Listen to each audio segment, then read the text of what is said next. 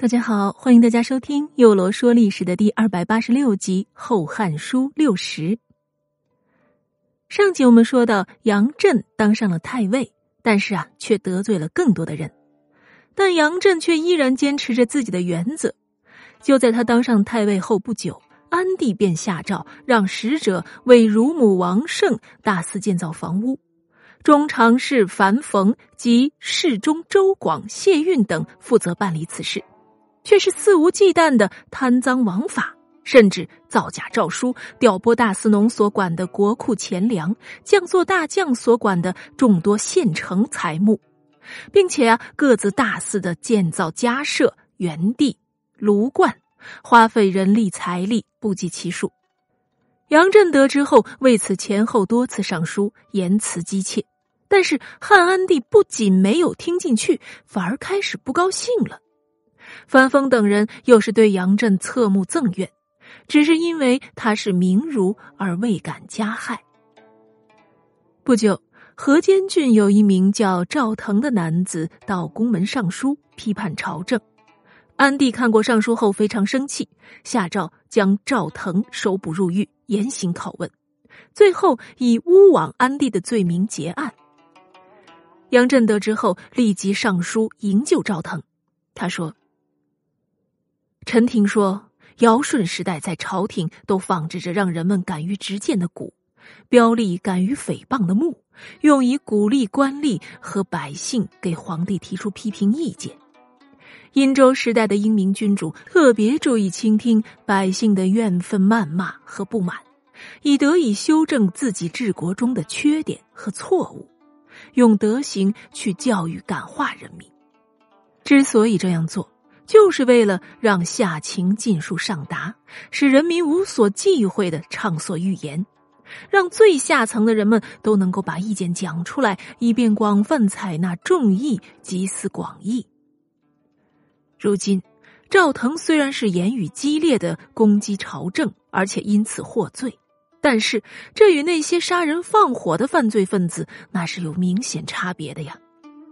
臣请陛下减免已定下的罪名，可以保全赵腾的性命，并且以此鼓励最下层广大人民坦率直言，以求广开言路，获取教益。安帝看了杨震的奏书，仍是不醒悟，将赵腾押赴到都市斩首了。到了延光三年（公元一百二十四年）的二月十三日，安帝巡视东部。十四日，祭祀南顿君光武皇帝于济阳，并免除了济阳当年的田租邹稿税。二十七日，派使者祭祀唐尧于唐阳。二十五日，济南报告说，当地出现了凤凰寄于台县的瑞象。安帝大喜，赏赐台县长帛五十匹，乘二十匹，魏半数，立足每人三匹帛。下令凤凰所过的行人、停留过的亭子及衙署，免除今年的田租，赐当地男子爵每人两金。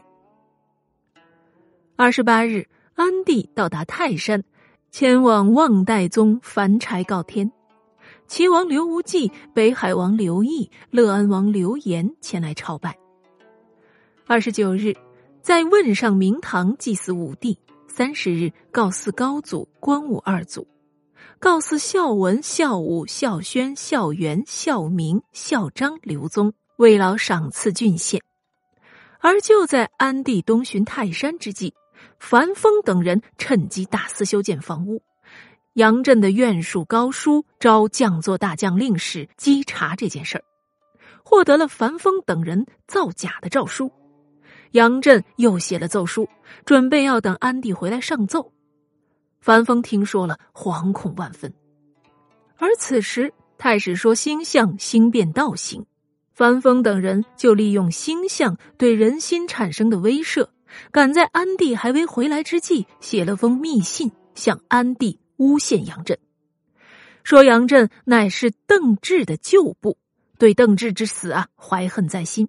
而且自赵腾死后，杨震深为怨怒。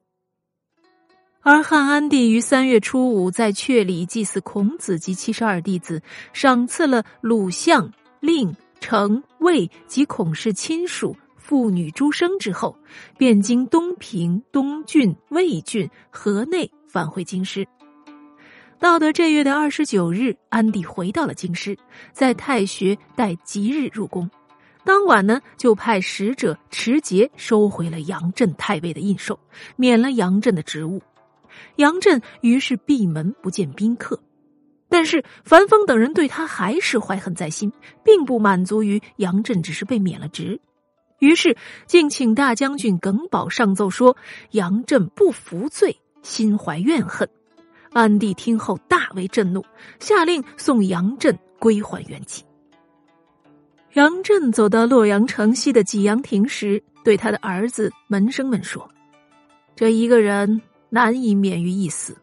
我蒙圣恩居位，痛恨奸臣狡猾而不能诛杀，恶婢女轻乱而不能禁止。”这还有什么面目见天下人呢？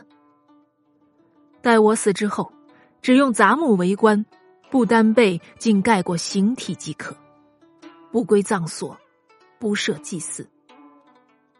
说罢，杨震服毒而死，时年七十余岁。然而，即使是杨震服毒自尽，仍未能平息樊丰等人对他的不满。他们让弘农太守宜良派出官员，在杨震故里陕县留停杨震的丧车，将之棺木暴露在道旁，责令杨震诸子代替邮差往来送信。路过的人见之都为之流泪。不过这些细节，汉安帝多半呢是不会知道的。他则即日四月初二回到宫中，并任光禄勋冯时为太尉。五月，南匈奴左日逐王反叛，朝廷派匈奴中郎将马邑将之打败。但六月，鲜卑又略玄突郡，而就在朝廷中各种激流暗涌之际，这后宫啊也并不太平。之前我们说过，延姬根据皇宫选秀的规则被送进皇宫，因其貌美，深得安帝的喜爱。这入宫的第一年啊，就被封为了贵妃；第二年就被立为了皇后。不过，这位皇后却没有能为安帝诞下儿子。汉安帝唯一的儿子刘保，乃是宫女李氏所生。虽然说生母地位卑微，但是架不住他是汉安帝仅有的儿子啊。于是，邓太后还健在之时，就主张册立了刘保为皇太子。但是，这严皇后对此那是非常的不满意的，为什么呢？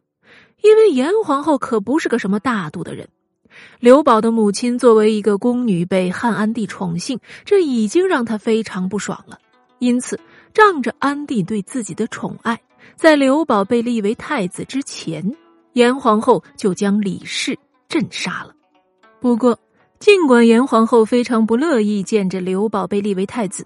但是奈何当时自己是做不了主的，也只能眼看着刘宝被册封，眼看着他一天天长大。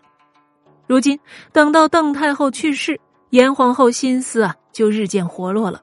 毕竟他始终担心刘宝日后继承了帝位会追究杀母之仇啊。于是他处心积虑的想要除掉太子刘宝。他见邓太后去世后，汉安帝大为倚重身边的宦官。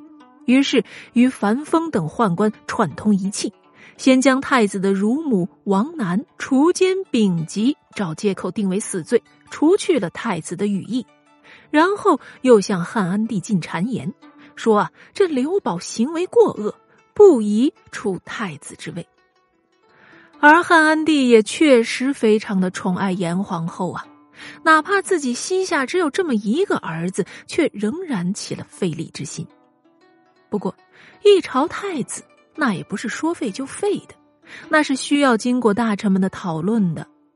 大将军耿宝秉承严皇后的旨意，力主废除刘宝。